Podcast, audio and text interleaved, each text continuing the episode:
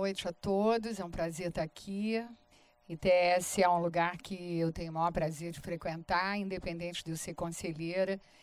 E estar aqui nas reuniões de, do conselho da, da casa. Eu também estou aqui sempre como amiga e tenho uma relação muito próxima, muito parceira com Ronaldo Lemos, com o CAF e com o Sérgio Branco. Ronaldo Lemos, inclusive, é da minha banca de doutorado, foi da minha banca de mestrado. É, Sérgio, compartilho com ele o MBA lá da FGV. E, enfim, temos vários papos e, e interesses e desafios comuns. Fico feliz também de estar aqui, porque estou com algumas pessoas que eu tenho, com quem eu compartilho assim, muita, muito afeto e muita alegria e privilégio de ter conhecido, como a Yasmin Tainá, que está aqui manejando a câmera, que é, eu chamo de minha sobrinha de coração, Gilberto Vieira, do Observatório de Favelas, que está ali também, e Fabiano Micho, que eu conheci há pouco tempo, mas que se tornou imediatamente meu sobrinho também. Né? Então, são todos primos.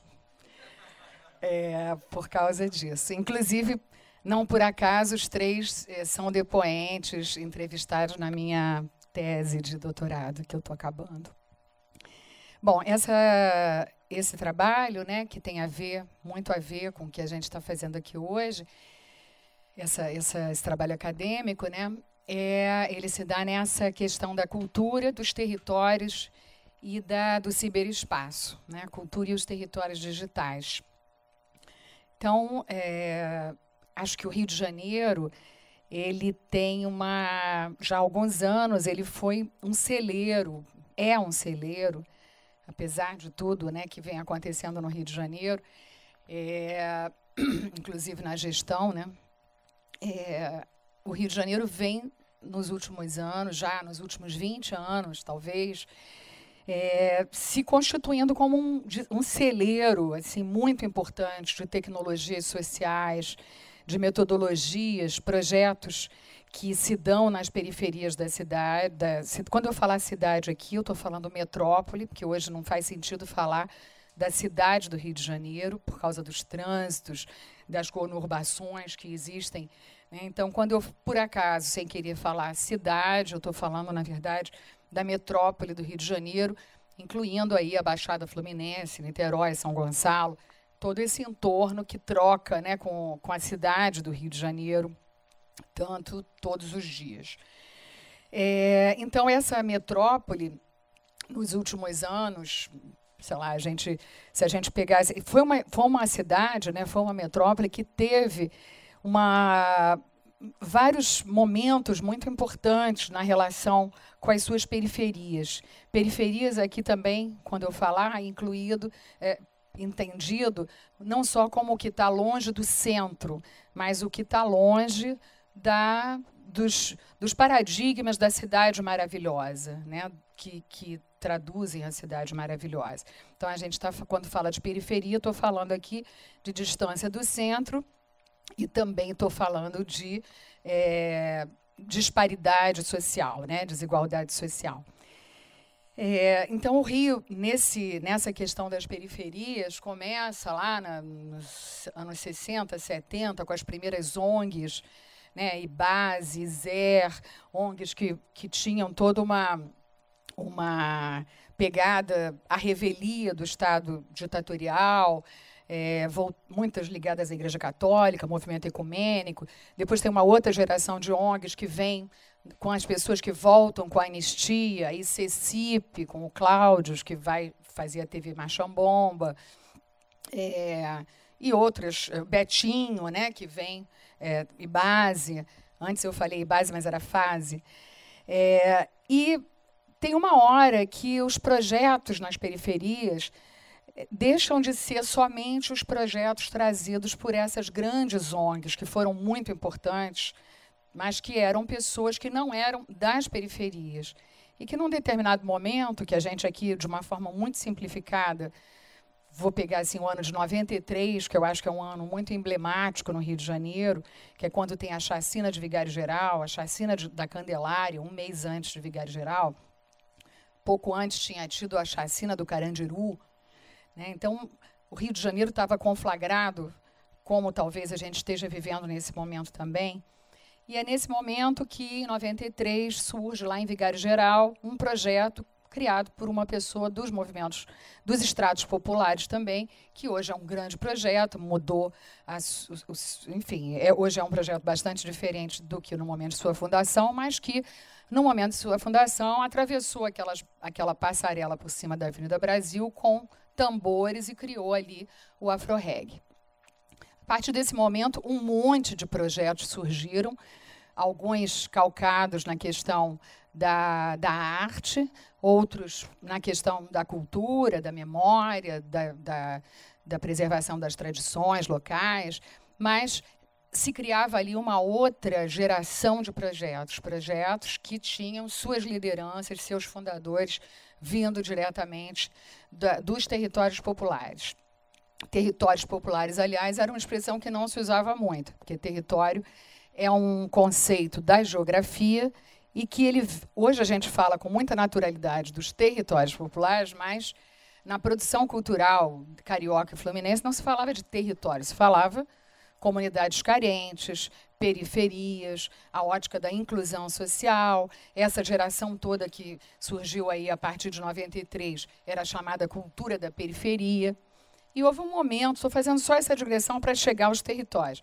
Houve um momento ali em meados dos anos 2000 que um, uma geração de produtores culturais começou a trabalhar a perspectiva, falar nas narrativas dos projetos o território. E a partir de um determinado momento, qualquer pessoa que você falasse, várias pessoas com quem, por exemplo, que me procuravam na Petrobras como gerente de patrocínio, começaram a falar de território, território, território, e você não sabe, a gestão pública também não sabia que território era esse, mas era uma construção narrativa é, que tinha uma inspiração no território em Milton Santos, né, não o território chão, mas o território chamado território usado, né, que é o chão mais a identidade, ou seja, o chão mais as memórias, as conquistas, os desafios, as, as, o que a gente troca, os, o trabalho, o prazer, o lazer, né, tudo que está associado àquele chão, mas numa dimensão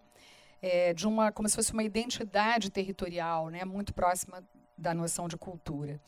Em cima dessa questão dos territórios, quando isso está começando a surgir, essa narrativa dos territórios, está começando também a eclodir toda uma cena da cultura digital, né? a cibercultura, que em 99 a gente tem aí o marco referencial com Pierre Levy, né, escrevendo Cibercultura, o livro Cibercultura, e, em seguida, uma, um início de uma apropriação no, pelo Brasil das tecnologias digitais, que é muito voraz, muito singular, né? uma apropriação assim para o cotidiano.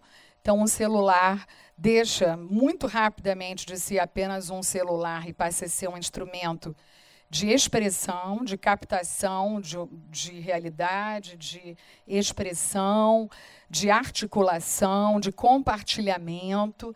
E é nesse momento também que começa toda uma narrativa dos territórios por esses agentes culturais que eu identifiquei aqui, que tem muito a ver com Faustine, o Veríssimo no Teatro da Laje, Faustine na Agência de Redes para a Juventude, antes no Reperiferia, na Escola de Cinema de Nova Iguaçu, de onde vem Yasmin Tainá, que eu falei aqui na frente há pouco, né? Então, é, ao mesmo tempo que tem essa narrativa do território, ou seja, se trazer da narrativa da periferia para a narrativa do território, tem toda uma, uma, agregação aí de uma dimensão política, de uma dimensão que passa do reconhecimento para ação, para reivindica, reivindicação. Né? Não só reconhecimento, como na periferia, mas é, uma, uma dicção mais proativa. E é justamente também quando a gente está com essa cultura digital explodindo, o Orkut. É, vários de vocês são mais jovens, mas eu acho que em 2004 já estavam por aqui. Em 2004, quando o Orkut estoura no Brasil, ele estoura aqui dois anos ou três anos antes de estourar no resto do mundo. E quando ele chega ao Brasil, não sei se vocês lembram, ele, ele recebia você, para entrar no Orkut, você tinha que ser convidado por alguém. Então, o Barlow, que é um pesquisador, um ciberativista, ele diz que ele mandou para o Brasil 100 eh, convites né, para o Hermano Viana, Heloísa Buarque, algumas pessoas que já estavam ligadas nessa questão do, do digital. Essas pessoas começaram a convidar outras, que começaram a convidar outras, e em pouquíssimo tempo o perfil do Orkut no Brasil e, portanto, no mundo, porque o Brasil passou a ser o primeiro país dentro da rede, o perfil passou a ser menos branco, menos escolarizado, é, menos elitizado, tanto que isso gerou um termo pejorativo que é orcutizou. Né? Isso aqui agora orcutizou, né? quer dizer, popularizou, enfim, né? uma, uma um termo bem pejorativo. Então, a, a, essa absorção das tecnologias do digital pela, pelas periferias é, brasileiras e cariocas e fluminenses, ela foi muito voraz. Os celulares, né, as, a, os projetos que começam a ser feitos com celulares, com é, os festivais, o audiovisual da periferia começa a se destacar fortemente né, as, as escolas, as, as oficinas de formação audiovisual da CUFA, Central Única das Favelas, do Nós do Morro, que já existia desde de 1986, é, o Cinema Nosso, tudo isso começou a constituir uma cena muito importante, muito palpitante, que era do audiovisual periférico. Tinha também as outras linguagens, mas é que o audiovisual ligado, potencializado pelo digital, ele tchum, né, ele teve uma outra possibilidade expressiva. Bom, é nesse momento, então, quando você está falando dos, dessa cultura digital eclodindo e que a narrativa dos territórios também está se colocando, a gente começa, como gestor, eu como gestora da Petrobras e os próprios gestores públicos, que eu me lembro de eu falando com a Lia Baron, que era da Secretaria Municipal de Cultura, e a gente falava, gente, que diabo é isso que todo mundo agora fala de território?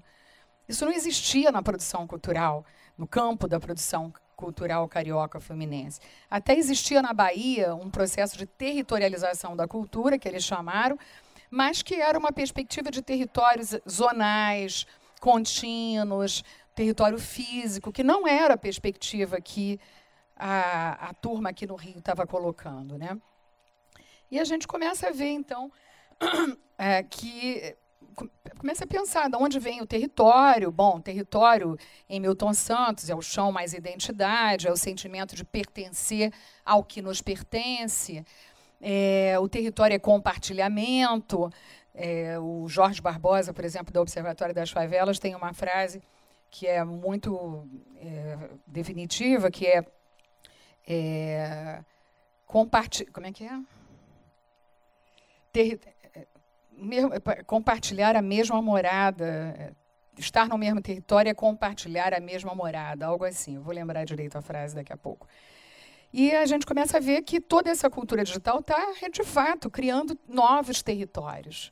Novos territórios, não só na sua dimensão política, né, de disputa da cidade, de disputa dos sentidos de cultura e dos sentidos de cidade, é, essa coisa começa a ficar muito casada, começa a fazer muito sentido falar de território quando a gente está trazendo os elementos da cultura digital, as possibilidades de expressão, né, uma comunicação de muitos para muitos, ao contrário do broadcast que marcou o século XX, você começa a ter os polos de emissão de mensagem inteiramente descentralizados, uma diferença não estrutural entre produtor de informação e consumidor de informação, uma estrutura em rede que viabilizava que uma manifestação cultural não midiática pudesse chegar ao, do outro lado do mundo.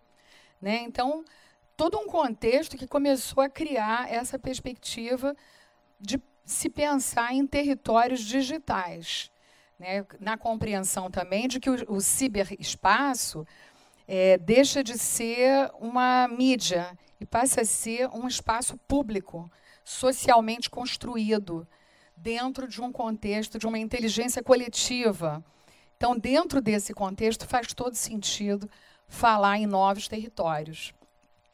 E esses novos territórios eles vão se dar, é, seja, por exemplo, no Passinho, né, com que os meninos que foram criados nas lan houses de tarde ali jogando, de uma, a partir da, da história do passinho, não o passinho hoje que já é já são companhias de dança, mas o primeiro momento do passinho em que os meninos se filmavam ali assim sem nenhuma é, preparação, uma música no, num, num rádio bem forrepa, e se filmavam e se colocavam, corriam para a lan house, postavam no YouTube e anunciavam pelo Facebook nas suas comunidades que o passinho estava lá começam a acontecer ali remixes, né, que é um conceito muito próprio da cultura digital, que é você ver o passinho junta com outra coisa que você notou, junta com um passo de frevo, com um do samba, com o funk, e vai remixando, criando obras derivadas ali. Claro que não com essa perspectiva é, oficial, acadêmica, mas você vai criando ali outros passinhos, né? Então você tem ali um copyleft total, né? Propriedade intelectual totalmente compartilhada, commons, né? É, o passinho, o rolezinho, tudo isso dando a entender que, de fato, essa garotada que estava na favela, nas lan houses durante dias e tardes e noites, começa a conseguir passar para o outro lado da tela. E, estando do outro lado da tela, começa a poder superar áreas interditas da cidade, espaços interditos, né? começa a fortalecer também de novo a coisa do território, que, onde a questão da fronteira, seja ela visível ou invisível, é muito presente. Então, o rolezinho, o passinho, as batalhas de rima, as resistências, o slam, a poesia, né? o slam poetry, tudo isso continuou sendo trocado, divulgado pelo, pelo Facebook, pela, pelas redes. Né? Então, se criam territórios de compartilhamento. Se o território é compartilhamento, com a cultura digital, isso ganha uma proporção muito grande. Então, você tem aí tudo que a Tamira a Tâmara fala que é o Facebook é o baile da favela, né? onde você tem o passinho, o rolezinho, as rimas, tudo isso que, enfim, trafega às vezes por, por milhões de pessoas. Teve passinhos, em 2008, o primeiro passinho, que foi o passinho foda, desculpe a expressão, mas é o nome do passinho, é, teve 8 milhões de, vis de, visualizações. Isso não é uma, uma, brincadeira, né? isso é uma coisa impactante. É, fora isso, né, Yasmin, por exemplo, fez o filme Cabela, que acho que muitos de vocês já devem conhecer, porque foi um, um sucesso assim, muito grande, baseado, nas palavras dela, nas redes de afeto e nas redes da internet. Né? Então, ela fala uma questão até do território do corpo, né? os territórios corporificados, aí, toda a questão da mulher negra, da transição capilar. O, todo o filme foi feito de forma compartilhada, divulgado de forma nas redes. E é um filme que hoje já viajou aí pelo mundo, junto ou sem a Yasmin, por vários festivais, acabou de voltar há pouco de Roterdã. Né? Então, é, pela via das redes, por esses novos territórios, outras conquistas puderam ser feitas. E eu acho que o, o Fabiano, né, com o, o, a, o Cartas a chegada do trem à estação, ele faz uma outra interpelação, aí já uma outra fronteira de interpelação aos territórios. Do mesmo jeito que o passinho, o rolezinho fazem de um jeito, o filme da Yasmin faz de outro, a, a noção de territórios de, digitais, é, a realidade virtual ela passa a trazer uma outra interpelação que é, para quem viu o, a, a obra ali, né, com óculos, você, de fato, sensorialmente, você está em outro território. Você está no mesmo chão, porque você continua no ITS, eu vi no Oi Futuro. Você, eu, eu tinha que me lembrar que eu estava no Oi Futuro. Tem uma cena lá que, que é mais impactante, que eu me lembrava, não, peraí, eu estou no Oi Futuro, eu estou aqui sentada sozinha, a sala estava vazia, porque você está em outro território. Então, a realidade virtual, para além desses territórios que no passinho, por exemplo, permitiram superação de fronteiras, para além do, do cabelo da Yasmin, que se estruturou toda nos seus territórios digitais, né, e que é uma pessoa muito articulada, é, não é de hoje, na questão dos digitais, do digital, eu acho que o Cartas à Lumière ele traz aí uma outra questão e uma outra fronteira. Porque a gente estava falando aqui no início, a realidade virtual, por exemplo, para você trabalhar políticas públicas, é sensacional, porque você tem um campo aí para para colocar sensorialmente questões que muitas vezes o gestor público ou o gestor privado, enfim, o que for, o formulador de políticas, ele muitas vezes não conhece em loco algumas situações que cabe a ele propor intervenções. Então, a realidade virtual, quando eu conhecia o trabalho do Fabiano, é, eu fiquei muito tanto que eu não ele não faria parte da não estava nem previsto na minha tese eu falei não posso terminar sem colocar o Cartas à Lumière porque é, é de fato uma provocação ao conceito de território né? por mais amplo mais Milton Santos que a gente pegue mais o território das invenções né da território que é o que a gente inventa né que é muito o que essa geração de, de protagonistas da, das periferias trouxeram, por mais que a gente pense isso, o projeto, o Cartas à Lumière te deixa chapado ali numa situação, porque você sabe que está em outro chão, mas se vê dentro de um outro território. Então, acho que também interpela com muita força a questão dos territórios. Né? Enfim, eu queria só dar essa, essa partida aqui, passar para o Fabiano, que eu acho que hoje é a pessoa que mais que a gente está mais esperando para ouvir.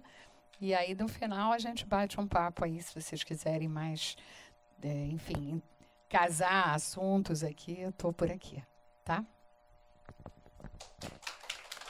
Obrigada.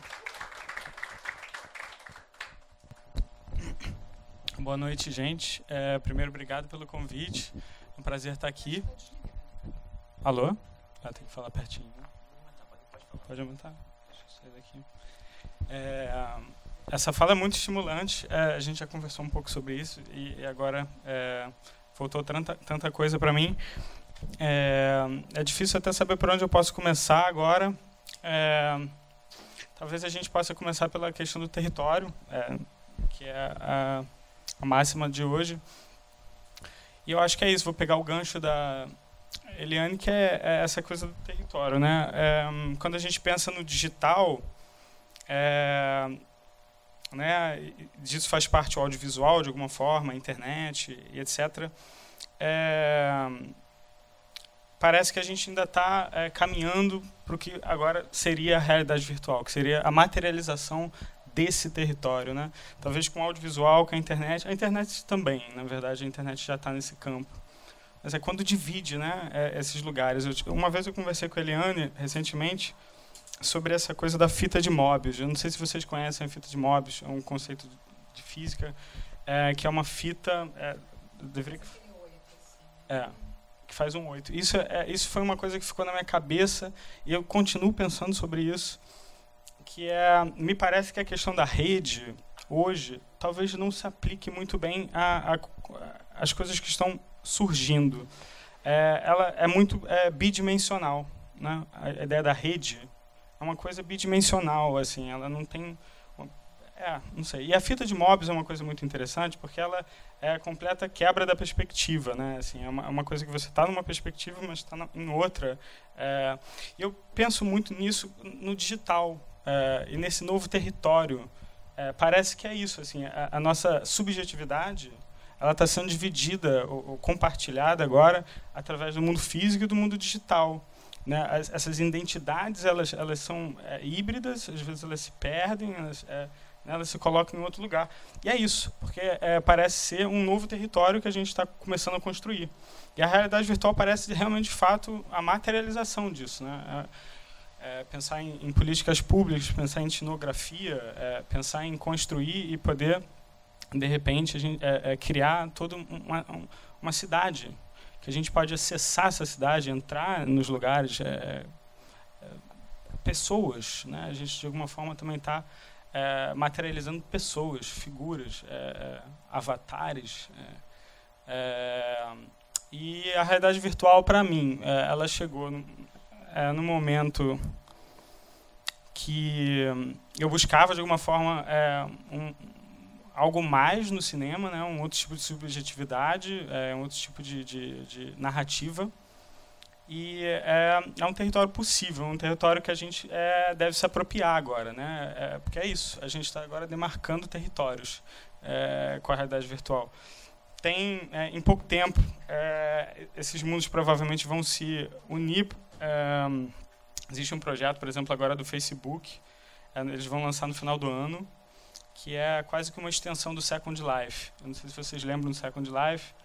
É, eles vão trazer agora para o Facebook e você vai ter um avatar, ser um avatar e você vai poder transitar dentro desse mundo com o seu avatar, encontrando pessoas, indo para lugares e tal. Isso é mais uma imagem disso que eu estou tentando falar, né? Que é esses mundos, é, essa convergência desses mundos entre o digital e físico e, e, e narrativas, histórias e, e subjetividade. É, Para mim, é, pessoalmente, é, que vem da periferia de Nova Iguaçu, da Baixada Fluminense, é, isso pareceu uma ferramenta extraordinária para é, realmente demarcar território, é, confrontar subjetividades e, e, e narrativas, né? um mundo novo a ser explorado. O projeto é, chama Cartas a porque ele faz referência, a, alguns de vocês acho que já devem ter tido a oportunidade de ver hoje, é, faz referência aos primórdios do cinema, é, aos primeiros filmes dos irmãos Lumière, né, e em específico a chegada do trem na estação, que é um dos primeiros filmes que foram, foram filmados e, e exibidos. E o que a gente faz, o que a gente tenta fazer é recontextualizar né, esses primórdios é, de um, do surgimento de uma nova mídia, né, agora através da realidade virtual, através de uma subjetividade, é, através, recontextualizando isso para o Rio de Janeiro, para a periferia, é, pensando em contexto, em território e em subjetividade. É, esse projeto contou com enfim, uma, uma, rede muito grande de pessoas é, da Baixada Fluminense. Enfim, a gente também, com esse projeto, conseguiu estar tá, é, atuando em vários territórios do, da, do Grande Rio. E é, também contou com a subjetividade das pessoas dos transeuntes na Central do Brasil, que é muito interessante, porque quando a gente está filmando em realidade virtual, a gente não pode ficar atrás da câmera, né? Então, o que acontece é que a gente basicamente é, abre mão de alguma autoria, é, de alguma, de alguma é, simplesmente tem que sair, todo mundo sai e a câmera fica ali sozinha. Então, tudo pode acontecer nesse minuto que ninguém está ali, né? E a gente foi muito feliz porque é, na Central do Brasil, é, que, que, é a Central do Brasil, esse palco é, de tanta subjetividade, é, a gente teve presentes extraordinários, né? Pessoas que é, criaram situações que eu jamais teria imaginado. Tem uma cena no filme, um cara, a gente deixou a câmera e saía. E aí teve um cara que parou do lado da câmera, olhou para a câmera, abriu a, a, a, mochila, tirou um Rio Card de dentro do, do coisa, guardou e foi embora. Assim, jamais teria pensado nisso. E ficou tão bom. Né, né assim, é, é um presente daquele lugar. Né? Enfim, aquele lugar se afirmando também. Né? É, criando sua própria é, é subjetividade ali. Né? Porque provavelmente é, ele não identificou uma câmera, porque não parece uma câmera como essa que a gente está acostumado, né? É um objeto que parece um disco voador, ele é redondo, ele parece é, aqueles equipamentos de é, geografia, né? De marcar relevos e, e, etc. E, enfim, isso é muito, muito é, novo, é uma mídia, enfim, muito extraordinária. Tenho um prazer estar conversando isso com vocês agora. Eu confesso que ainda estou aprendendo muito. Acho que todo mundo que está trabalhando com isso está aprendendo. É, não existem regras.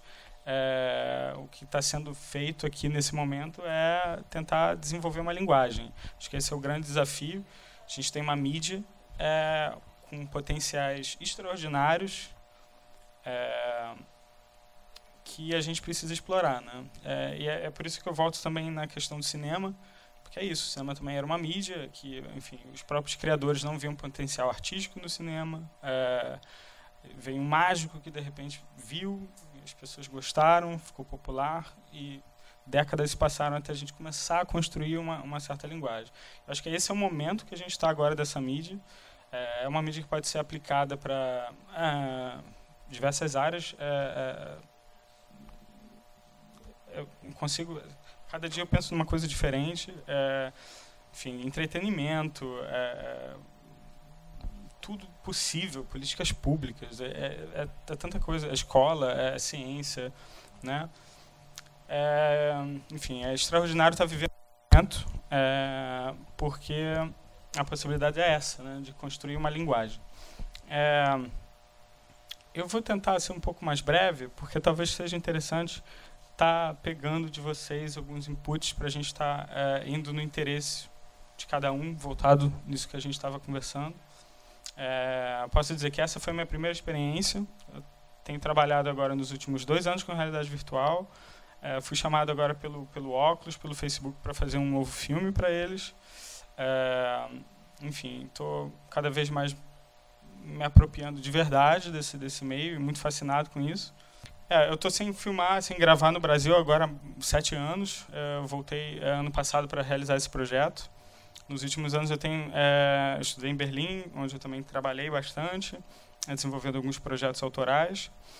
Berlim foi uma, um, um, lugar extraordinário é, na minha vida. Eu passei depois, depois de passar pela PUC, eu fui para Berlim estudar numa escola autogestiva, é, autocoordenada, é, onde os alunos eram, enfim, a gente fazia basicamente tudo. A gente escolhia o nosso currículo, a gente montava é, a gente chamava os professores, a gente, é, é, enfim, fazia absolutamente tudo, limpava a escola, inclusive, e, e foi uma experiência extraordinária de, de guerrilha, de, de, autoconhecimento, enfim, de autoafirmação. Um lugar que eu aprendi muito e que me proporcionou a, uma certa liberdade de poder é, criar como autor. Assim, é, alguns projetos que eu tinha tido, é, por exemplo, Cartas a a, a ideia original é de 2008. É, é, eu botei, eu acho que em, em, três, quatro editais, não deu em nada, eu fui embora. Aí comecei a trabalhar lá fora, lá fora começou a dar resultado, e aí eu botei de novo e a gente conseguiu agora em 2017 é, é, finalizar esse projeto. Nesse e nesse intervalo, a, a realidade virtual ela também se estabeleceu, né? É, o projeto inicialmente ele ele ele estava pensando numa instalação, né, em criar o 360 graus dentro de um, de um espaço físico com telas. É, e aí eu fui acompanhando o desenvolvimento dessa dessa, dessa narrativa é, imersiva é, e agora, enfim, nos últimos quatro anos é, isso se estabeleceu de uma forma, enfim, virou ficou popular é, e é cada vez mais popular e agora está acessível, né? Assim, é um celular. Isso é muito é extraordinário, né? Porque eu sempre volto a contar essa história que é muito interessante. O cinema, quando ele começou, é, era um penny para ir no cinema, né? As pessoas pagavam um penny, não era um dólar, era um penny. E, é, enfim, o cinema se popularizou do jeito que se popularizou. Hoje a gente está falando, quando a gente fala de realidade virtual, a gente pensa no celular. É, a gente, é, enfim, a plataforma de exibição é o celular. E a gente está falando de bilhões de pessoas. É, Mas aí não é imersiva, né? É. Na verdade, o óculos que a gente está exibindo ah, hoje sim, também é com celular. É. E é, eu acredito que o celular é, ele vai ser vai, vai continuar com essa plataforma de exibição é, e é isso, você baixa um aplicativo é, e pronto, você está dentro de um, de, um, de, um, de um filme, de um universo, de, um, de alguma coisa.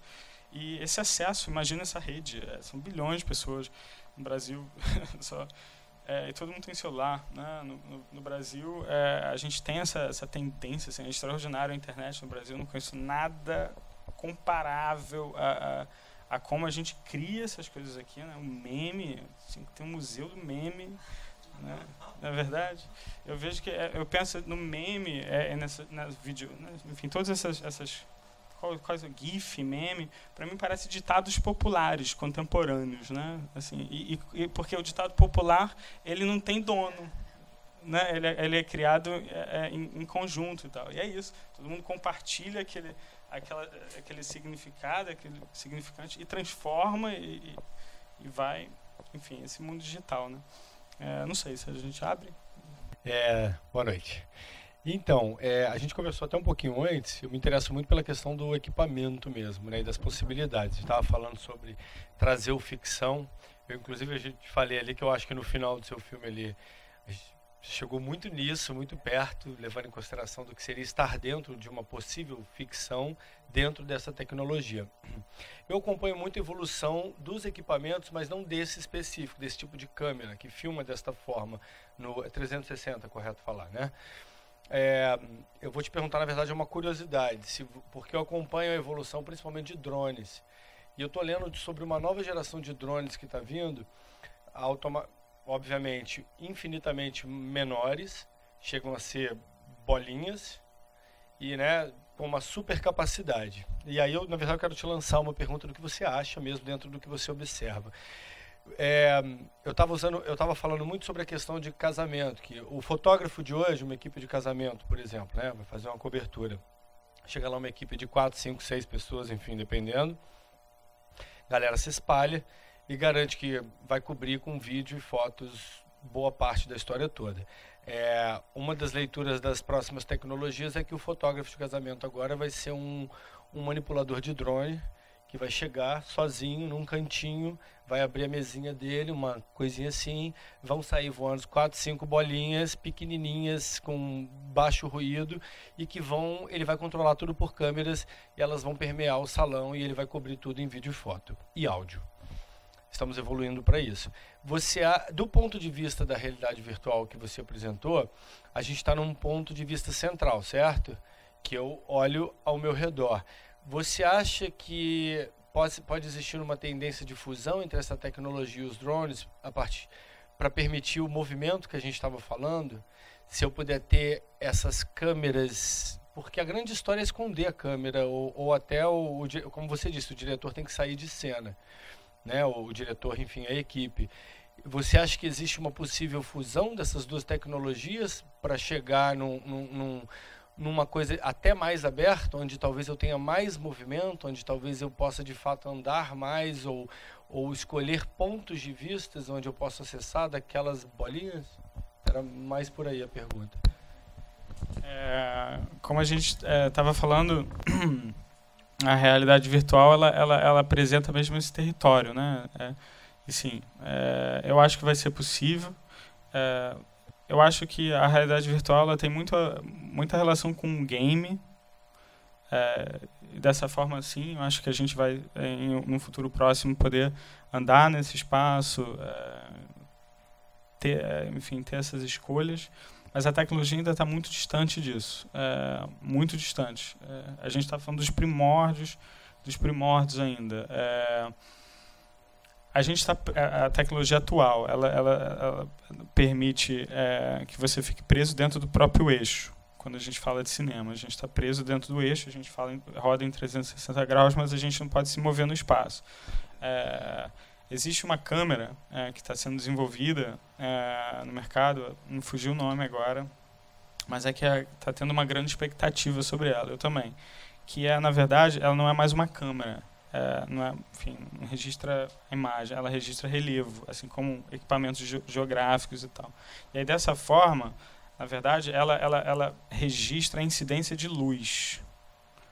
É, isso é muito interessante porque é, ela, ela cria essa profundidade. E nesse, dentro dessa tecnologia seria possível, a priori, a gente se mexer dentro do espaço. Mas isso ainda está muito, tá muito engateando.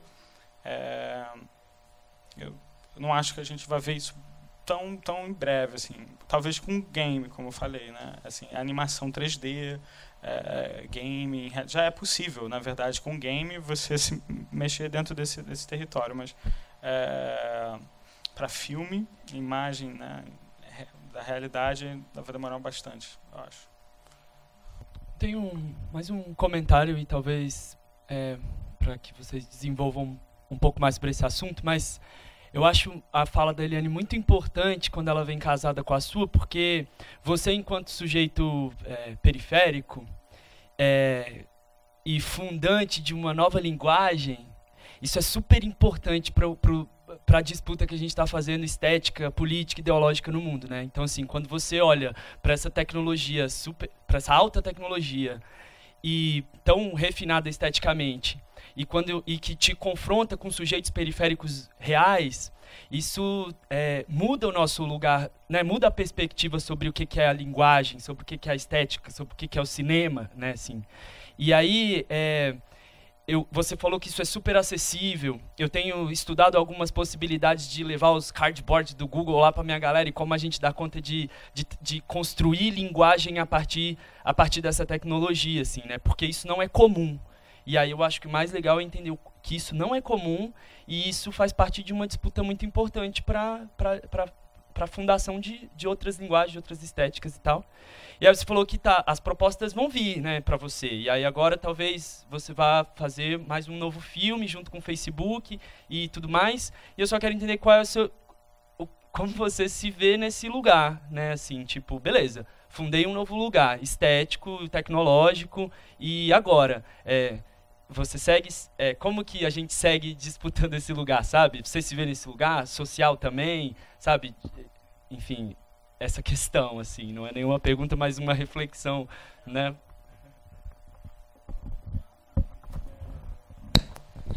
É uma reflexão que eu compartilho e, e enfim, eu faço essa pergunta é, quase diariamente. É, é, enfim, trabalhando para o Facebook também é uma coisa muito irônica, é, né?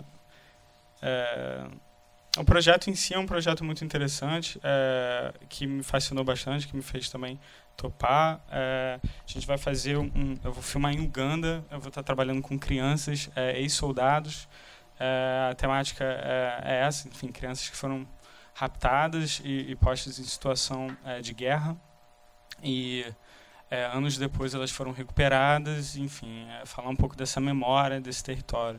É, é um projeto que me fascinou bastante. É, nesse projeto agora, é, tentando responder a tua pergunta indiretamente, é, eu vou estar tá construindo é, nesse, novo filme uma coisa interativa. É, eu vou estar tá começando a dar vazão para a interatividade dentro da, de um filme, né? Então a gente, por exemplo, dentro do filme, desse filme, de repente eu olho para a janela e aí eu criei uma programação que quando eu olho para a janela alguma coisa acontece. Assim, um exemplo, hoje, por exemplo, começa a chover.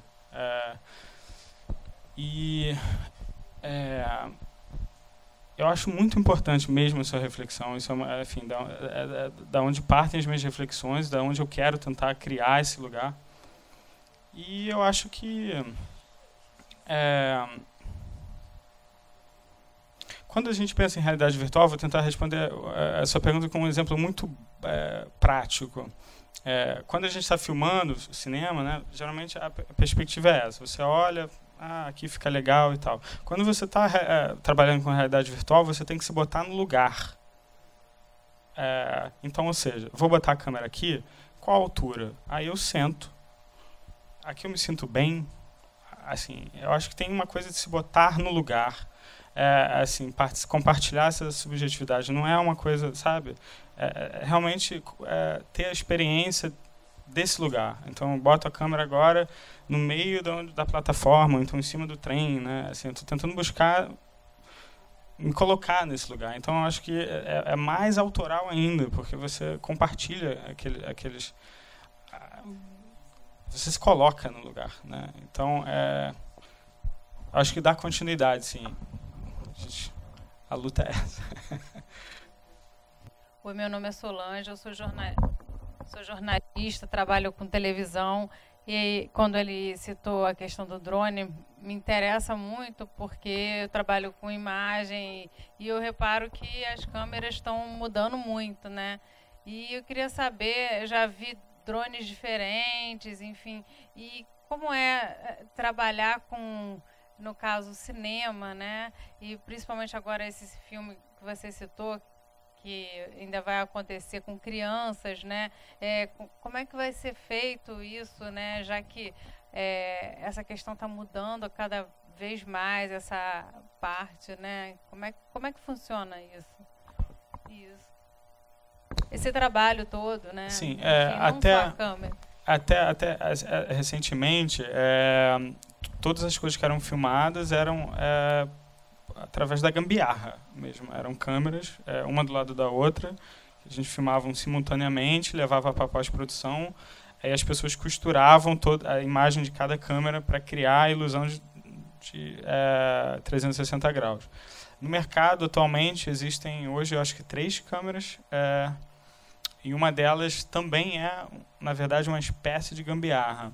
É, as câmeras estão sendo criadas agora, é, os softwares também.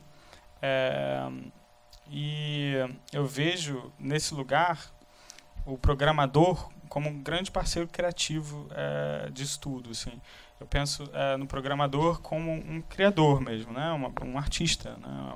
Na verdade, talvez o parceiro mais importante do diretor é, de qualquer obra que, que possa é, caminhar para esse lugar. Mas, enfim, para responder, é, ainda é muito é, é, primórdio. A gente ainda está fazendo é, é, gambiarra mesmo. A gente ainda está no modo guerrilha, assim, todo mundo, em qualquer lugar do mundo.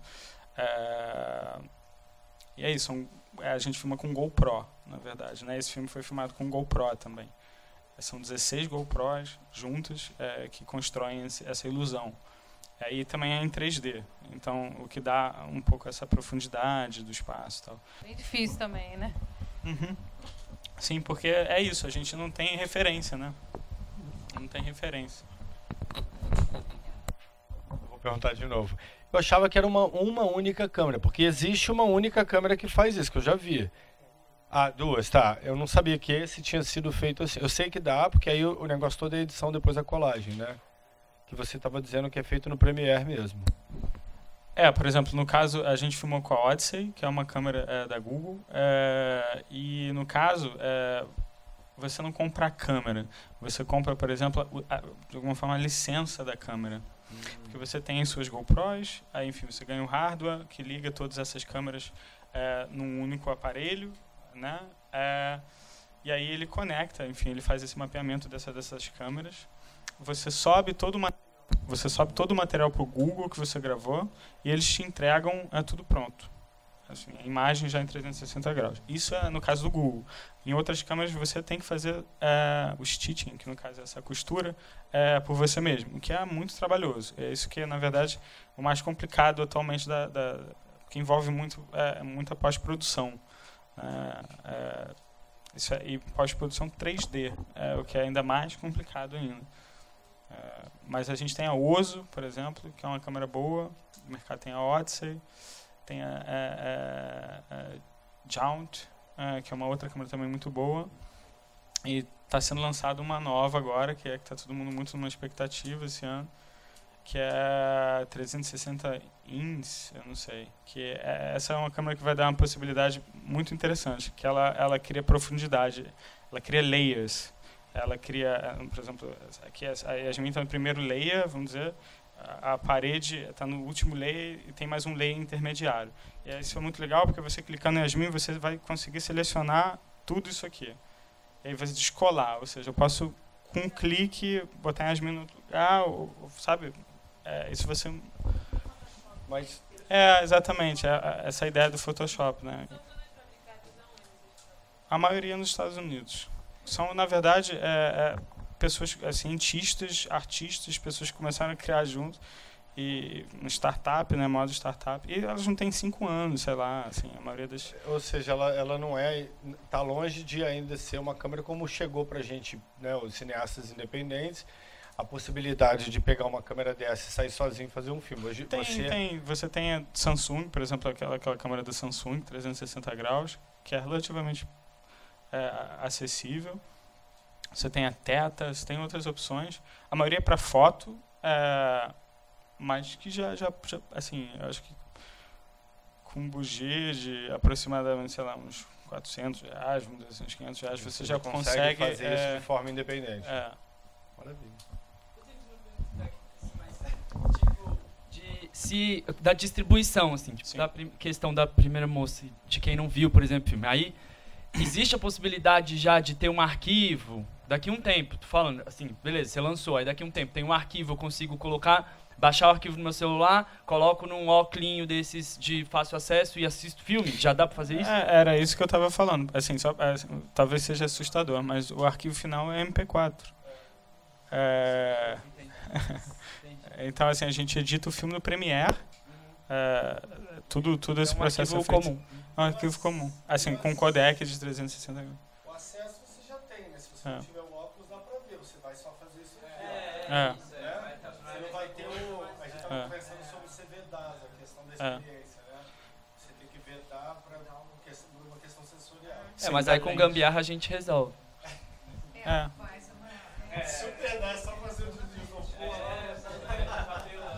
Deixa eu fazer uma pergunta também.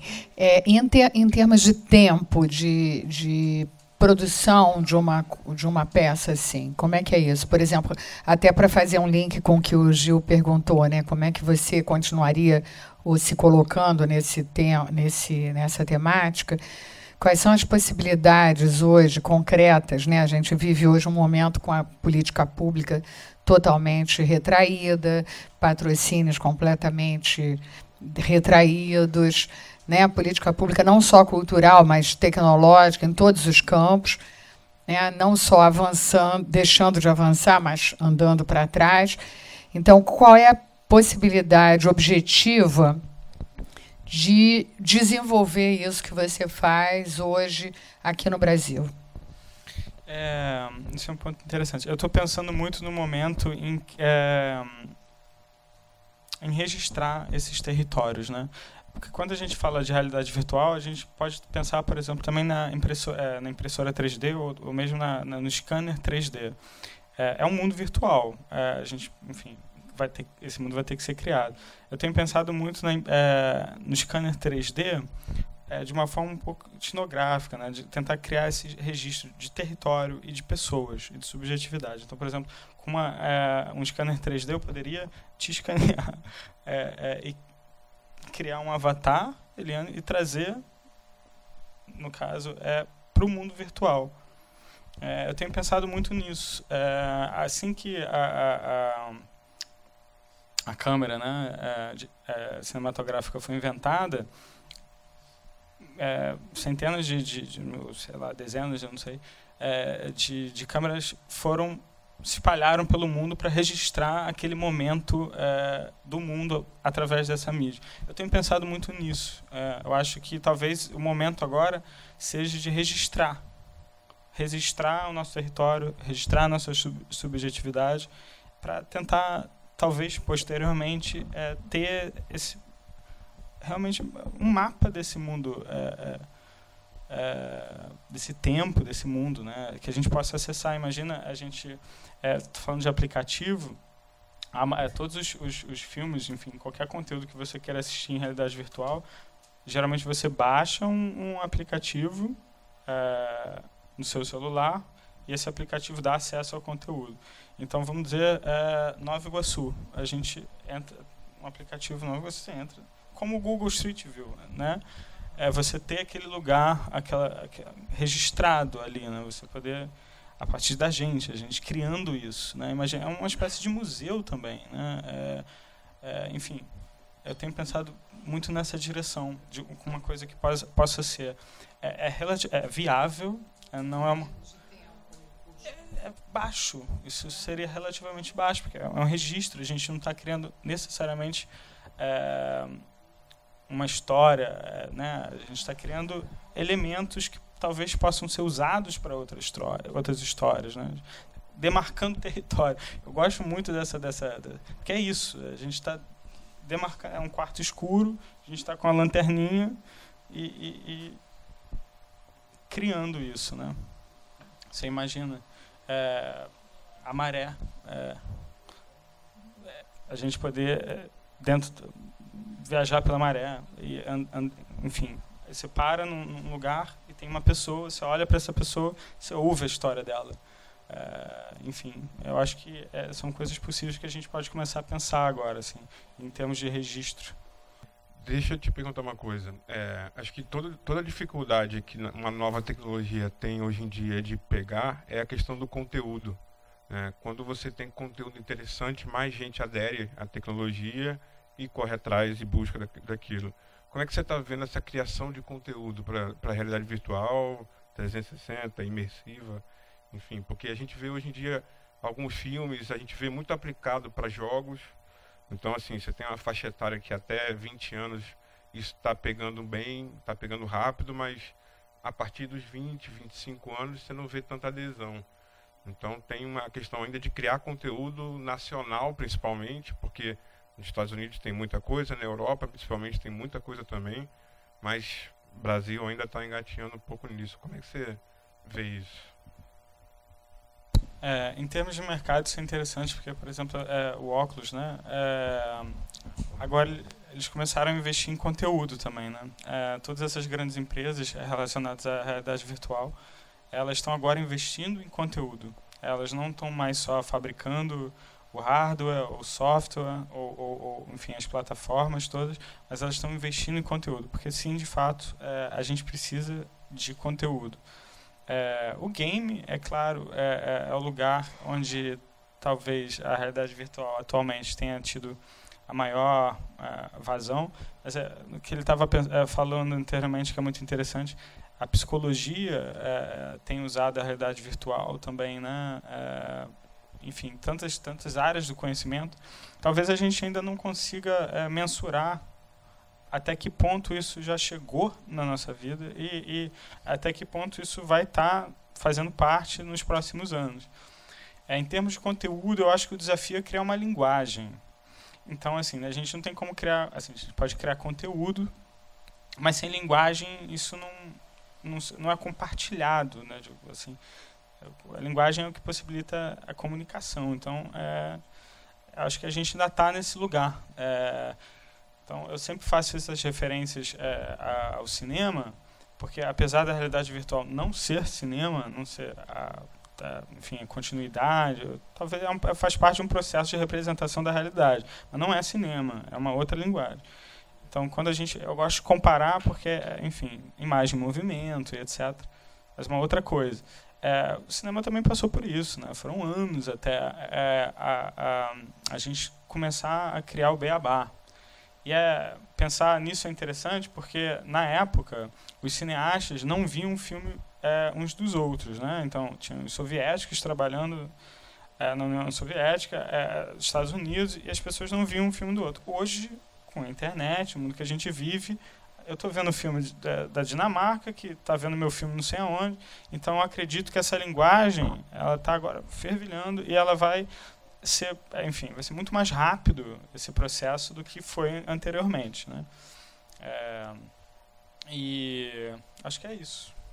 É, é, você acha que já é possível, vai ser possível, então misturar a animação com a, com realidade virtual, no sentido de que, por exemplo, você colocar um ator que já não esteja mais entre nós, mas do qual se tenha uma, é, um arquivo é exatamente isso. É contracenando com uma pessoa que está aqui agora, hoje? Né? Sim. Isso é uma pergunta. A outra é, se você acha que dentro dessa nova uh, linguagem a ser desenvolvida, etc., se a gente, se até agora a gente foi um, uma era, um, enfim, um século, sei lá o que, muito centrado na imagem, se agora não vai ser mais, o foco não vai ser mais na, na coisa sensorial, a grande viagem vai ser no sensorial.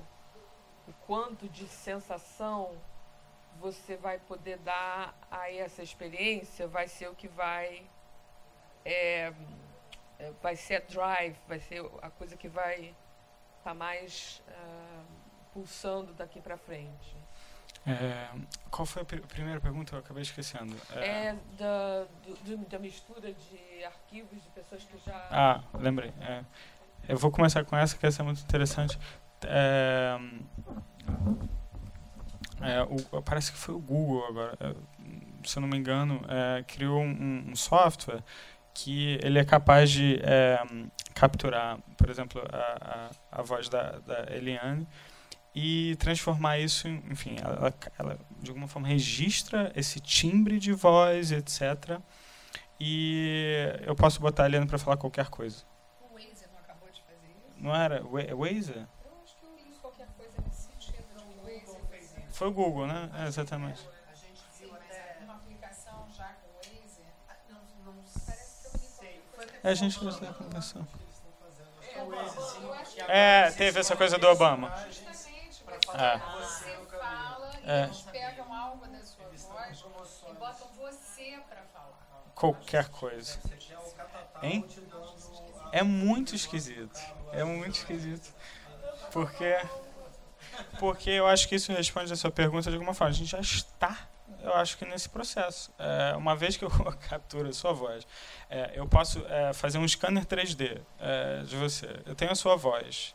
É, eu preciso basicamente de uma animação e eu tenho o Obama aqui no meu filme. Não falou, exatamente. E é tão perfeito que uma das maiores preocupações que nós direito É, a questão da ética. E agora, fake news com fake vídeo, né? É, pode. Pro- Olha, estou provando que o Obama falou isso. Quantas pessoas não vão acreditar? É. Já era complicado isso no vídeo. É. Né? Você forjar situações. É, tirar de contexto. Agora você imagina você criar um vídeo com a voz da pessoa. É, vai caber a tecnologia e agora provar o que, que é fraude também, né? Pô. Quem está interessado, né? Parece que a gente está refundando o real, assim. É, não, é, é, é.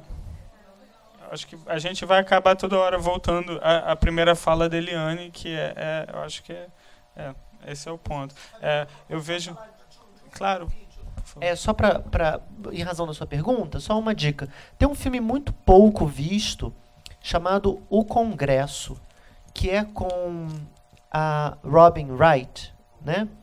Congresso do Futuro. Não, é isso, Congresso do Futuro. É porque eu acho que em inglês é só o Congresso. Enfim. Mas é um filme em que ela é uma atriz já mais velha e que ela autoriza o uso da imagem dela o personagem dela é isso. Ela é uma atriz mais velha e ela então autoriza o uso da imagem para que sejam feitos vários filmes com a imagem dela depois que ela morrer. E é- a história é em razão, né, justamente da sua questão, que é muito interessante. Só, eu só queria fazer esse comentário. eu tenho certeza que a gente vai ver o Johnny Depp aí, por exemplo, atuando daqui a... É, exatamente. É, é bem estranho. É. É, a, a segunda pergunta eu esqueci agora de novo, perdão. Pergunta se vai ser ah, as sensações e não as imagens. Ah, tá. Isso é uma, é uma questão muito interessante. É, se a gente pensar, por exemplo, na arte hoje, a performance é, parece ser é, a vertente é, das artes que tem mais impacto. Enfim, talvez é, diga mais sobre a nossa contemporaneidade, né? Então, eu acho que sim, a gente caminha de alguma forma para isso, né? Não só da experiência, mas eu acho que eu acrescentaria também a interatividade, que também faz parte da, enfim, da experiência, né? Estar é, é, nesse lugar, né? A gente talvez esteja falando mais, é, eu, eu acho que o verbo é mais é, é, ativo, não é mais assistir, é estar, ou, ou, né? vivenciar o, o filme. é, é, essa coisa da, da ficção científica, ela, ela tem, é como se fosse visionária, né? Essa coisa visionária, viaja assim, é muito impressionante isso. Mas, é- mas é a- aque- aqueles negócios que entrava, que o, o cara entrava numa sala para viver uma, uma outra realidade, Ah. uma coisa de forma totalmente é, cheia de detalhes, ou seja, não é uma coisa de experiência sensorial muito Sim. forte mesmo, né? É, eu, eu vejo, eu, assim, eu tenho. é, eu sou suspeito para falar, eu estou trabalhando com isso agora há um tempinho e, enfim, estou bastante entusiasmado, mas eu vejo a realidade virtual como um marco mesmo é, é, na civilização.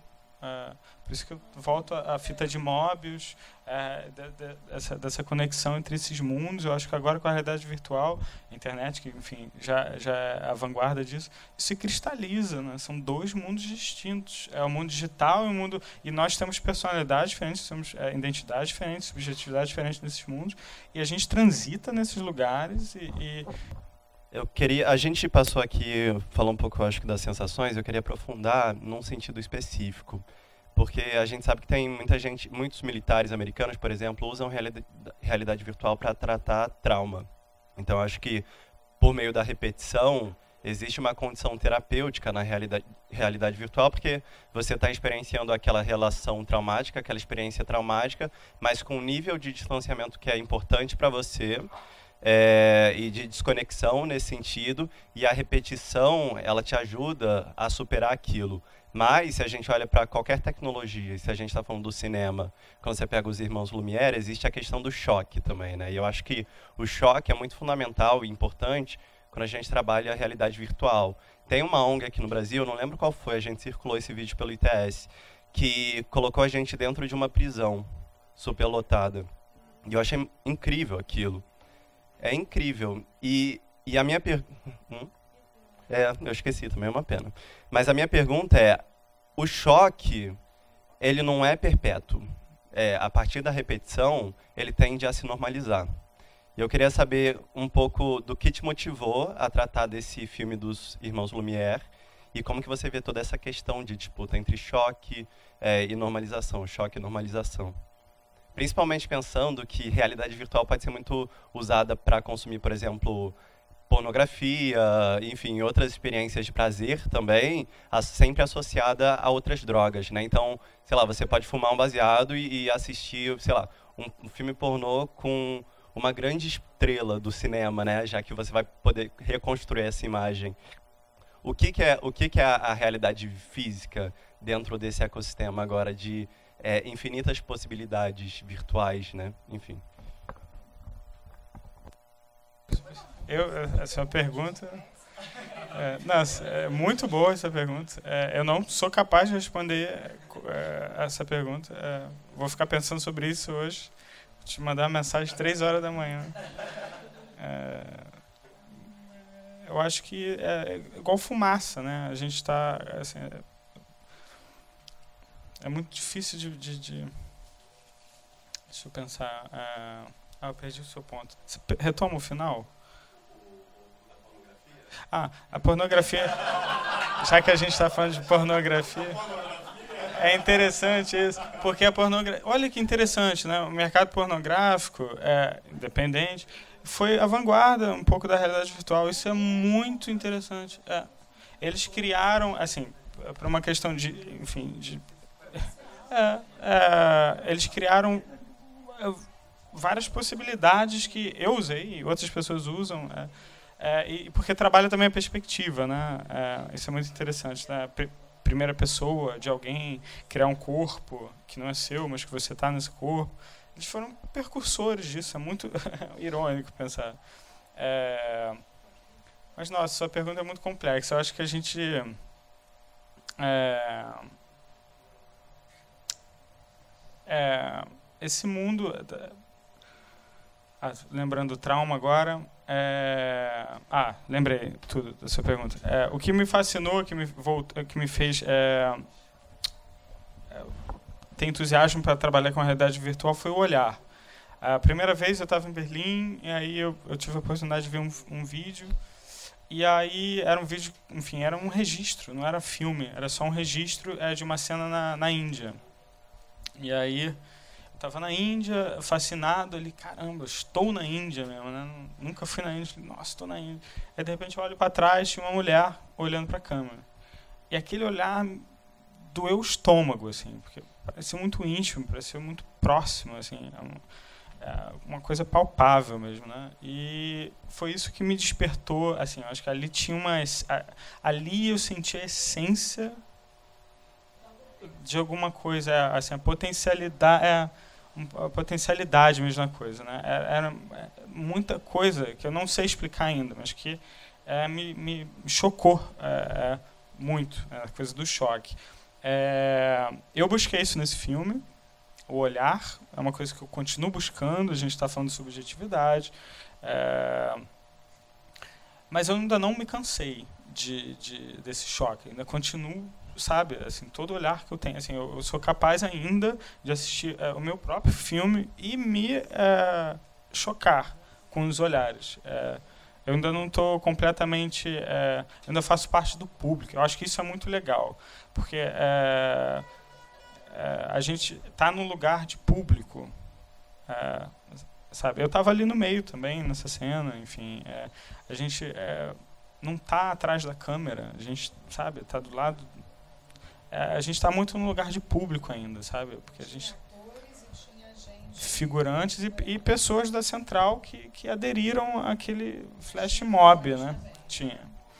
A gente fez basicamente o seguinte: a gente trabalhou com apito, foi uma ideia da Dani, ótima ideia. É, uma coisa muito simples: a gente, é, esses atores, figurantes e não figurantes, a gente botou a câmera na central e aí eu apitava uma vez, os atores vinham, eu apitava duas vezes, os atores saíam. Eu fiz isso repetida, é, enfim, sei lá quantas vezes, muito, bastante vezes. E de repente, é, muitas pessoas que estavam passando pela central pensaram que era um flash mob, alguma coisa, e entraram nessa. É, tinha atores, figurantes e pessoas da central. Sim, é, tem muita gente abaixada. Era uma é, eu apitava, todo mundo ia. Eu, opa, eles entenderam o código e, e, funcionou. O que é muito legal, porque agora vou fugir da tua pergunta, mas a realidade virtual ela está muito associada ao game.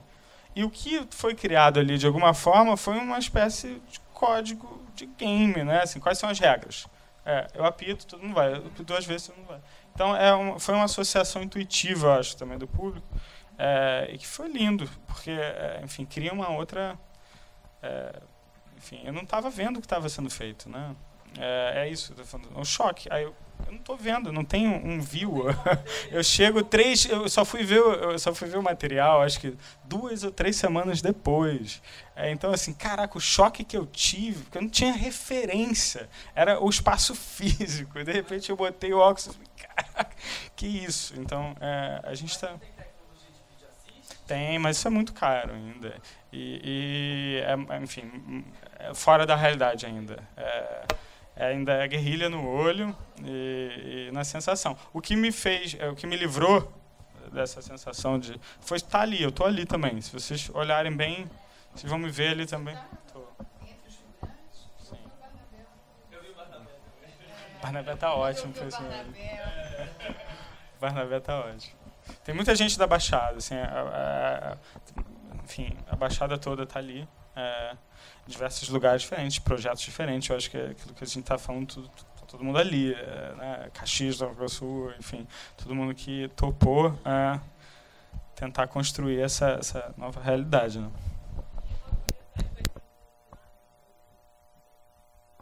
Tranquilo. Não, a gente, a gente é, enfim, Supervia é um parceiro do projeto. E a gente. Hein? Facilita. Sim, é, mas a gente, enfim, teve uma longa, um longo período de, de, de negociações e, e, etc.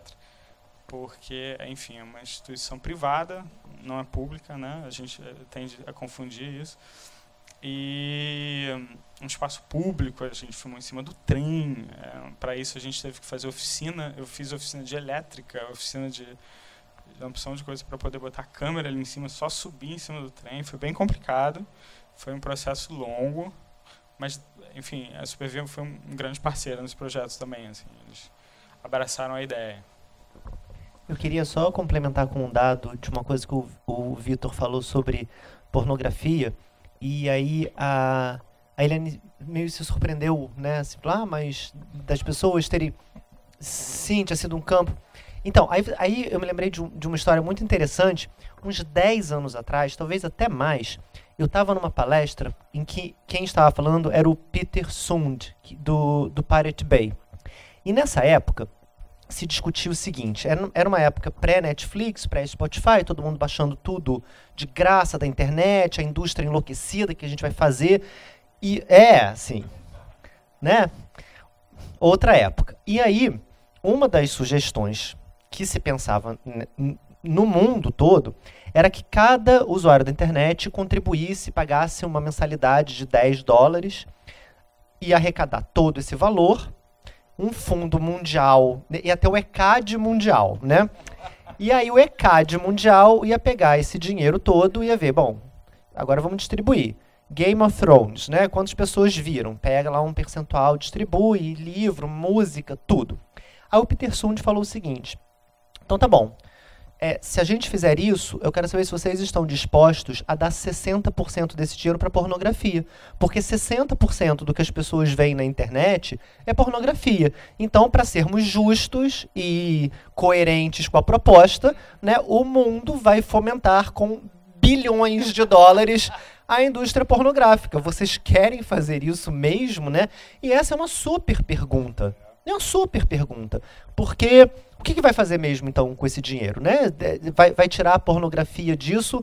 Por quê? Se, com, que, com que critério você tira a pornografia do bolo? Então, se sem a realidade virtual já era 60%, quando eu nem sei para quantos por cento isso vai. Parece que na estreia de Game of Thrones, né, é, é, é eu li uma matéria que a porcentagem de pessoas assistindo pornô caiu para mais de 70%. Então acho que Game of Thrones é pornografia. O, cinema, mas é a grande batalha é ótimo.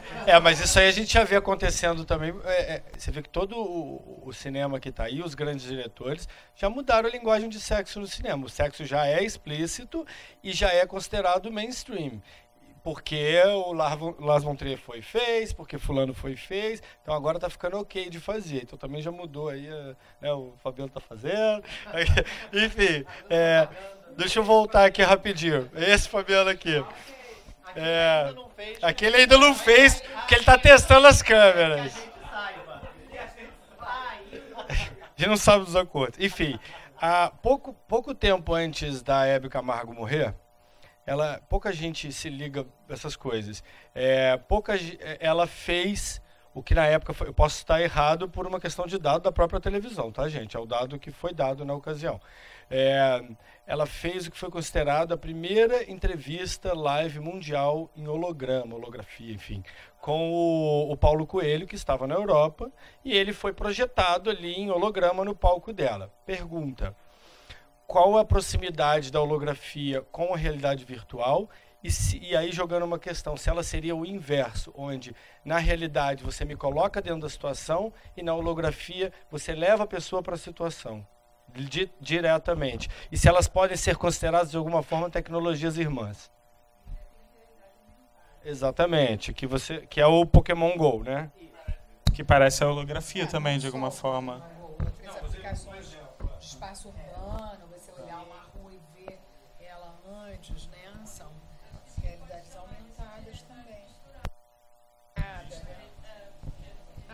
é de realidade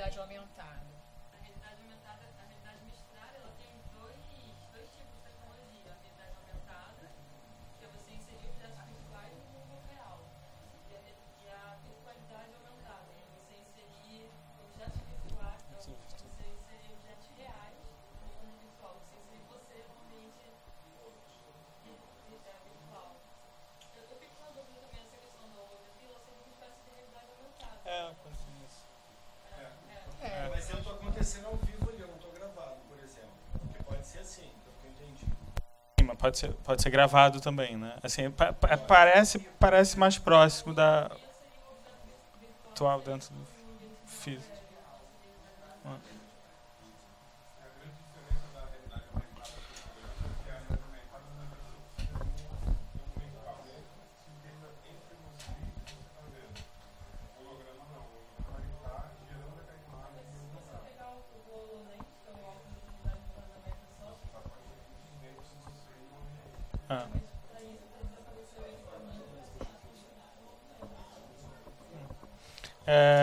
Sei se vocês já tiveram a oportunidade de ver, eu convido vocês a assistir a, a demo é, desse novo projeto do Facebook, que é, é como chama? É, Facebook VR. Eu acho que vai ser esse o nome, vai ser lançado no final do ano, no início do ano que vem. Dentro da própria plataforma. Isso, exatamente. É, acredito que sim, na verdade, enfim, isso ainda está em andamento. Né? É, é, é, provavelmente. E é, enfim, como eu tinha falado antes, de alguma forma, assim, uma extensão do Second Life, mas eu acho que tem trabalha muito com isso, né? Assim, enfim, o demo é um pouco assustador. É, e é isso. É, você vai ter um avatar, você bota o óculos, você tem esse sensor que te captura e assim automaticamente seu corpo é convertido num avatar em 3D. É, é, é, e e todos os movimentos que você faz, é, esse avatar faz também. E aí, por exemplo, se você está em Berlim, eu estou aqui, a gente está conversando, por exemplo, na Patagônia, o cenário é a Patagônia, e eu vejo é, live os movimentos dele, que no caso é um, é um avatar, e ele fala e, e etc. É, isso vai ser lançado no fim do ano, assim, e é, é, é assustador o, o demo, porque as possibilidades são absurdas. A gente pode jogar xadrez agora na Patagônia, junto. É, a gente pode fazer uma conferência e tem um copo que é uma cerveja, está todo mundo tomando cerveja junto, virtualmente. É realmente assustador. E, é, enfim, acho que é assustador de bom e ruim, né? É Black Mirror, essas coisas. É, e... Gente, precisamos encerrar a varanda. Eu sei que a conversa está ótima como sempre. Mas esse povo de humanas fala muito, né? Então tem que encerrar em algum momento, senão não vai acabar nunca essa varanda. Mas agradeço, Eliane, como sempre. Agradeço, Fabiano, pela gentileza e generosidade de vir aqui compartilhar o filme. Agradeço vocês todos. E fica um recado para vocês. Tipo um recado. Ainda não é secreto, porque a gente já publicou, mas semana que vem na quarta-feira, tem uma varanda, uma varanda com Yasmin, que está aqui, que vai receber o. Na, na quarta. Na quarta. E a Yasmin vai receber o João Moreira Salles, o Ricardo Lísias e mais duas pessoas, um editor, é, que é Thiago, não lembro sobre o nome dele. E você vê aí, Vitor. E o Pedro Meira, que foi a pessoa que fez é, essa. teve a ideia e fez essa junção. Essa varanda vai esgotar assim. A gente divulgou hoje a varanda, então se vocês tiverem interesse, recomendo que se inscrevam hoje, porque e, e por favor, como a gente está fazendo varandas mais intimistas agora, estamos convidando, estamos abrindo para menos pessoas. Então, da mesma forma que eu sugiro, caso vocês queiram vir, que vocês se inscrevam logo, Aí eu também peço que só se inscrevam se vocês acharem de fato que vocês vão vir, porque nós estamos com poucas vagas. Qual é o nome do Thiago? Ah, e aí a Manu pediu para dar um recado para vocês. É meio tardio o meu recado, mas antes tarde do que nunca. A nossa internet de visitante deu problema hoje. A gente tem internet de visitante. Amanhã uma pessoa vem aqui para tentar resolver isso. Tchau, Lucas. Obrigado. É, amanhã vem uma pessoa tentar resolver isso aqui para gente, mas foi por isso que hoje nós tivemos problema com internet. Tiago Ferro, isso, que trabalha com edição de livros online. Então, é a Yasmin recebendo João Moreira Salles, Ricardo Lísias, Tiago Ferro e Pedro Meira, não é isso? E vão falar sobre a, esse, esse campo de interseção entre a ficção e o documentário que é exatamente onde João Moreira Salles e o Ricardo Lísias transitam. Então, fica desde agora o convite e espero que a gente se veja na quarta-feira que vem. Muito obrigado, boa noite.